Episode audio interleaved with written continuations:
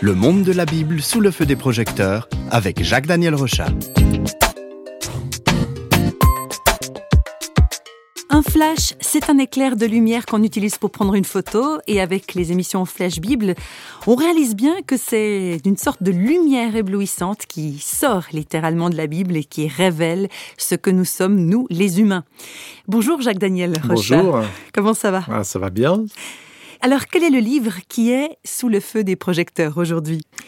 Alors, je vous propose de nous arrêter sur le livre Abdias. C'est le plus petit livre prophétique que l'on trouve dans l'Ancien Testament. Petit dans le sens le plus court, hein Exactement, oui. Ce livre ne compte qu'un seul chapitre. Et avec lui, nous remontons au VIe siècle avant Jésus-Christ, soit il y a environ 2600 ans. Donc à nouveau, la Bible nous renvoie dans les secrets du passé. Alors, le message d'Abdias, quel est-il? Alors, les paroles de ce prophète ne sont pas forcément très réjouissantes, car ce prophète, Abdias, se consacre principalement à publier une malédiction sur des hommes. Malédiction. On n'aime pas tellement ce mot, on préférerait plutôt euh, des mots tels bénédiction. Alors pourquoi Abdias lance cette malédiction et surtout à qui elle s'adresse? Oui, alors les, les, malédictions prononcées par Abdias s'adressent aux Édomites qui étaient des descendants d'Ésaü. Qui était Ésaü? Voilà, c'est la bonne question. Alors on peut rappeler qu'Ésaü était le frère jumeau de Jacob, euh, qui sera appelé aussi Israël et qui est l'ancêtre du peuple d'Israël. Donc les Édomites, c'est là que c'est important, étaient comme de lointains cousins des Juifs. Alors ce peuple aurait dû être proche des Hébreux et bon avec ses voisins, mais pas du tout. Il était très arrogant et persuadé d'être supérieur aux autres. Abdias va décrire cet orgueil qu'on peut lire dans le verset 3. L'orgueil de ton cœur t'a égaré, toi qui habites le creux des rochers, qui t'assieds sur les hauteurs et qui dis en toi-même Qui me précipitera jusqu'à terre? Donc, on entend bien là quelqu'un qui, des gens qui se considèrent comme étant les meilleurs. Alors avec cette attitude, les, les Édomites vont manifester de l'hostilité envers les Hébreux. C'est souvent le cas. Hein, quand un peuple se, se, croit le meilleur, eh bien, il va très vite opprimer ceux qui sont autour de lui. Et les Édomites vont chercher entre autres à anéantir les Juifs lorsqu'ils sortiront de l'esclavage égyptien. Plus tard, ils seront toujours une menace, et l'on peut observer que ce peuple exprime constamment une forme d'adversité diabolique contre Dieu. Ils sont habités en quelque sorte par euh, cette même haine antisémite qui ravage encore le monde.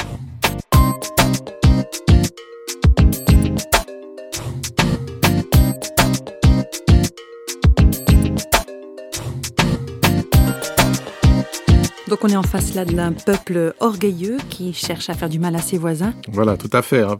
Alors les Édomites euh, n'ont déjà pas forcément fait des belles choses dans le passé, mais ça va pas s'améliorer. Et la malédiction d'Abdias est donnée à un moment très précis dans l'histoire. C'est après une expression ultime de méchanceté de ce peuple. Il faut revenir en 587 avant Jésus-Christ. À cette époque-là, ce sont les armées babyloniennes qui attaquent Jérusalem. Finalement, ils arrivent à prendre la ville, le temple est brûlé, la ville est détruite, c'est un véritable carnage, le sang coule à flot, des milliers d'hommes et de femmes et d'enfants sont dans les tourments, et les Édomites eh bien, vont participer à la curée et exterminent eux-mêmes ceux qui fuient ou bien vont livrer des captifs. Et c'est quand même souvent ce qu'on voit avec euh, le phénomène du pillage, hein, donc des pillards qui profitent du carnage, ils sont, euh, c'est des gens sans pitié, et ils accentuent encore les souffrances des gens finalement. Oui, à ces actes de violence vont encore s'ajouter la moquerie. Et Abdias mentionne aussi que plutôt que de se lamenter sur les souffrances de leurs voisins, ils ont un grand plaisir à voir ces pauvres malheureux se faire tuer ou déporter. Alors avec son livre, Abdias nous fait comprendre que ceux qui prennent plaisir au malheur des autres ne sont pas de simples spectateurs, mais des acteurs qui partagent finalement la responsabilité du mal. Donc vous voulez dire qu'on peut être participant au mal qu'on fait à autrui simplement en trouvant du plaisir à, à les voir être dans le malheur? Oui, tout à fait. Ça, c'est très subtil parce que des fois, on pourrait se dire, mais moi, j'ai rien fait. Mmh. Il y a des gens qui vont dire, mais moi, j'ai rien fait. Mais Jésus va, va, bien montrer dans les évangiles que, par exemple, le simple fait de traiter quelqu'un d'imbécile est déjà une forme de violence qui traduit en quelque sorte un, un désir d'exterminer, de tuer l'autre, en fait. Et la haine des Édomites et leur joie à voir la destruction d'un autre peuple sont inacceptables pour Dieu. C'est-à-dire qu'on porte aussi la responsabilité quand on se réjouit du malheur de quelqu'un. Peut-être qu'on ne va pas le faire, mais on aurait en quelque sorte rêvé de le faire, et on cautionne le fait que quelqu'un d'autre le fasse. Alors, dans les versets 10 et 11, Abdias va annoncer, va proclamer que ces mauvaises actions vont conduire à de douloureuses réactions. On connaît la formule action égale réaction. Eh bien, au jour où ces gens ont, à ce jour-là où ils se sont moqués, où ils ont commis des violences, eh bien, attention, à ce jour-là va répondre un autre jour, et ce jour, ça sera un jour de jugement. C'est ce qu'on peut lire euh, au verset 10 et 11.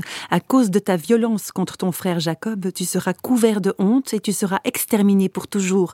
Le jour où tu te tenais en face de lui, le jour où des étrangers emmenaient captive son armée, où des étrangers entraient dans ses portes et jetaient le malheur sur Jérusalem, toi aussi tu étais comme l'un d'eux. Autrement dit, la violence sur les autres a des conséquences sur soi-même. Exactement. Et le contexte dans lequel Abdias écrit euh, pourrait rappeler par exemple la situation des, Juifs qui étaient exterminés par les nazis durant la dernière guerre mondiale. Alors à ce moment-là de l'histoire, on, peut imaginer hein, la domination et la puissance militaire, elle est, elle est entre les mains des bourreaux qui prennent ces gens, qui les massacrent euh, par milliers, qui les déportent, etc. À ce moment-là, le mal est total d'un côté et il y a de l'autre côté un peuple qui subit la méchanceté. Pourtant, ce que l'on peut voir dans l'histoire, c'est que ceux qui dominaient ont fini par être dominés, et on peut voir que finalement, euh, ça a même amené à ce que leur pays soit totalement détruit. Faire le mal, c'est un moyen de se faire du mal. Et dans le verset 15, Abdias va souligner que la facture va finir par arriver. Le jour de l'Éternel est proche pour toutes les nations, il te sera fait comme tu as fait, tes œuvres retomberont sur ta tête. Donc, c'est logique, plus c'est lourd, effectivement, plus ça va faire mal, hein, tout simplement. Oui, avec ces paroles, Abdias annonce cette malédiction qui va arriver et qui ne se limite pas seulement aux Édomites, mais à, tous ceux qui ont, commis le mal. Mais on peut noter que ce n'est pas une parole qui sert seulement à avertir les méchants, parce qu'on pourrait se dire, oui, alors le livre d'Abdias, c'est la malédiction, vous allez en prendre plein la figure, etc. Pas du tout. Le plus important dans la Bible et dans ce livre aussi, ce sont les pauvres victimes qui ont souffert. Et Dieu, après avoir donné ses paroles de malédiction sur ce peuple, va aussi inspirer son prophète pour qu'il donne des paroles de consolation en annonçant que ce peuple opprimé sur lequel riaient les méchants sera finalement relevé. Et ça, c'est extraordinaire. Vous êtes de ceux qui sont opprimés, vous êtes de ceux qui subissaient, vous êtes la victime.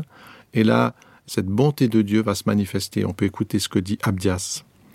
Mais le salut sera sur la montagne de Jérusalem, elle sera sainte, et la maison de Jacob reprendra ses possessions. Et puis encore les toutes dernières paroles du livre, des libérateurs monteront sur la montagne de Jérusalem pour juger la montagne d'Ésaü, et à l'Éternel appartiendra le règne. Alors c'est assez magnifique puisqu'il faut se rappeler, hein, sur cette colline de Jérusalem, c'est la ruine, c'est la fumée, c'est le sang séché, c'est la douleur. Le peuple est parti en exil. Euh, mais Abdias annonce que ce peuple exilé et détruit sera restauré et qu'il pourra revenir, ce qu'il s'est effectivement passé. Et puis il annonce aussi un temps encore plus lointain à venir où le règne appartiendra à Dieu. Et cette parole est très importante parce qu'on la retrouve dans la célèbre prière du Notre Père. On le dit, Notre Père, que ton règne vienne. Donc on appelle en quelque sorte ce règne. Abdias l'annonce, cette prière l'appelle, et Abdias dit qu'à un moment donné, il arrivera un temps où Dieu régnera enfin.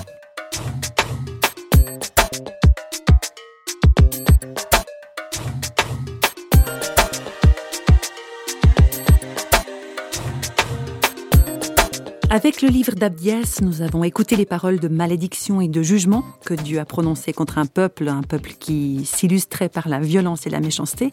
Alors Jacques Daniel, pour terminer, on pourrait se demander quelles implications on peut y trouver dans ce livre, des implications pour aujourd'hui. Oui, et c'est là qu'on peut vraiment apprécier euh, la Bible parce que ces paroles qui viennent de l'Antiquité, de temps très anciens, nous concernent et gardent toute une actualité, toute une, toute une saveur, toute une légitimité pour aujourd'hui. Alors, pour moi, ce livre est premièrement une mise en garde, qui a encore toute sa raison d'être aujourd'hui, une mise en garde contre la méchanceté, être insensible, se moquer, se réjouir du malheur des autres, ou prendre plaisir à ses souffrances, qui que ce soit. Eh bien, toutes ces choses sont très graves, alors même qu'elles pourraient paraître comme de peu de, gravité sur le plan juridique. On pourrait donner l'image que ce mal, c'est un petit peu comme un, un, poids qui prend du volume mais qui est suspendu à une corde. Et le méchant, ben, il va mettre le maximum de poids pour faire le maximum de violence et de mal aux autres. Alors il lance ce poids contre les autres, mais celui-ci finit par revenir et le détruire. Et c'est là l'avertissement, on pourrait dire fondamental d'Abdias, c'est que il y a une règle qui n'est pas une règle forcément dans ce monde, parce qu'on voit beaucoup de personnes qui font le mal et qui s'en sortent très bien, et même qui ont fait des atrocités absolues et qui vont mourir dans, dans, après avoir une vie très heureuse, etc. Donc on peut se dire sur le plan humain, mais c'est pas vrai, la, justice ne touche pas tout le monde. Il y a des tas de crimes qui ont été des crimes parfaits, des génocides qui n'ont, où il n'y a pas eu de gens qui ont été punis. Donc à l'échelle de ce monde, on peut se dire non, c'est pas vrai. Euh, il n'y a pas forcément ce retour de balancier. Mais c'est là où Abdias dit, mais attention, attention, il y a une dimension supérieure. Et cette dimension, eh bien, c'est cette justice qui vient de Dieu et qui est inscrite en Dieu. Et ce mal qui s'amasse, qui pèse finalement, eh bien, beaucoup de textes de la Bible vont montrer qu'il pèse non pas seulement dans ce monde, mais qu'il pèse en Dieu. C'est-à-dire que dans la justice de Dieu, on peut voir que les choses sont comme récoltées. Et le mal que je fais, mais aussi le bien que je fais, sont des choses qui sont récoltées en Dieu, qui pèsent quelque part sur cette balance. Et on peut se rappeler par exemple que dans le livre de Daniel, à un moment donné, Dieu va dire à quelqu'un, mais tu été pesé et tu été trouvé léger, dans le sens que finalement on n'a quasiment pas trouvé de bien chez toi. Et c'est une annonce aussi de jugement sur la vie de cet homme-là. Donc il y a la réalité de ce monde, mais il y a aussi la réalité en Dieu. Et c'est là où c'est très important parce que le jour vient où je serai, qui que je sois, je serai face au bien ou au mal que j'ai fait durant ma vie. Donc la malédiction dont parle Abdias, c'est un avertissement hein, de, de, cet effet de balancier. Euh, selon la parole qu'on trouve dans ce livre, il te sera fait comme tu as fait. Oui, on peut même penser à, cette, euh, à l'écho que ça donne à cette parole, tu aimeras ton prochain comme toi-même. -hmm. Ou bien même, même d'une certaine manière, ce œil pour œil, dent pour dent qu'on trouvait déjà dans l'Ancien Testament. Mais dans le Nouveau Testament, on va trouver une dynamique encore plus belle, c'est tu aimeras ton prochain comme toi-même. Et c'est cet écho-là, il te sera fait comme tu as fait. Et finalement, si tu as fait du mal à quelqu'un, à, l'autre, c'est à toi-même que tu te le fais, alors que le Seigneur t'invite à aimer.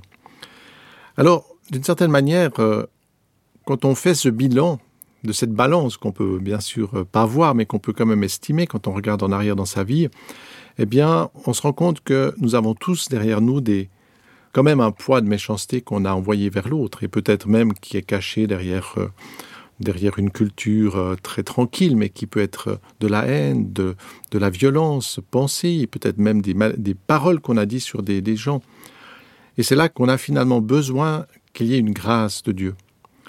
Et l'homme humble, et c'est peut-être là où, à un moment donné, l'homme qui a conscience de cette justice de Dieu, eh bien, va s'approcher humblement de Dieu pour dire, mais j'ai besoin que quelqu'un fasse grâce, et que Dieu, finalement, me fasse grâce de ses fautes. Et c'est là où l'œuvre de Christ, elle est très forte, parce qu'il est justement celui qui est venu dans cette balance et qui est venu pour prendre le poids, le poids de toutes ces, ces fautes, de toute cette charge qui, normalement, devrait m'amener à la mort. Et c'est là où l'homme intelligent et l'homme qui a conscience de cet amour de Dieu va s'approcher de lui en lui disant mais prends sur toi mes fautes. Et c'est là la révélation que nous donne Abias et la Bible tout entière.